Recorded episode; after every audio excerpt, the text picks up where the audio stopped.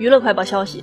古乐天、刘青云、刘嘉玲主演的电影《明日战记》宣布密钥延期，延长上映至十月四号。据猫眼专业版数据，截止当前累计票房四点九七亿。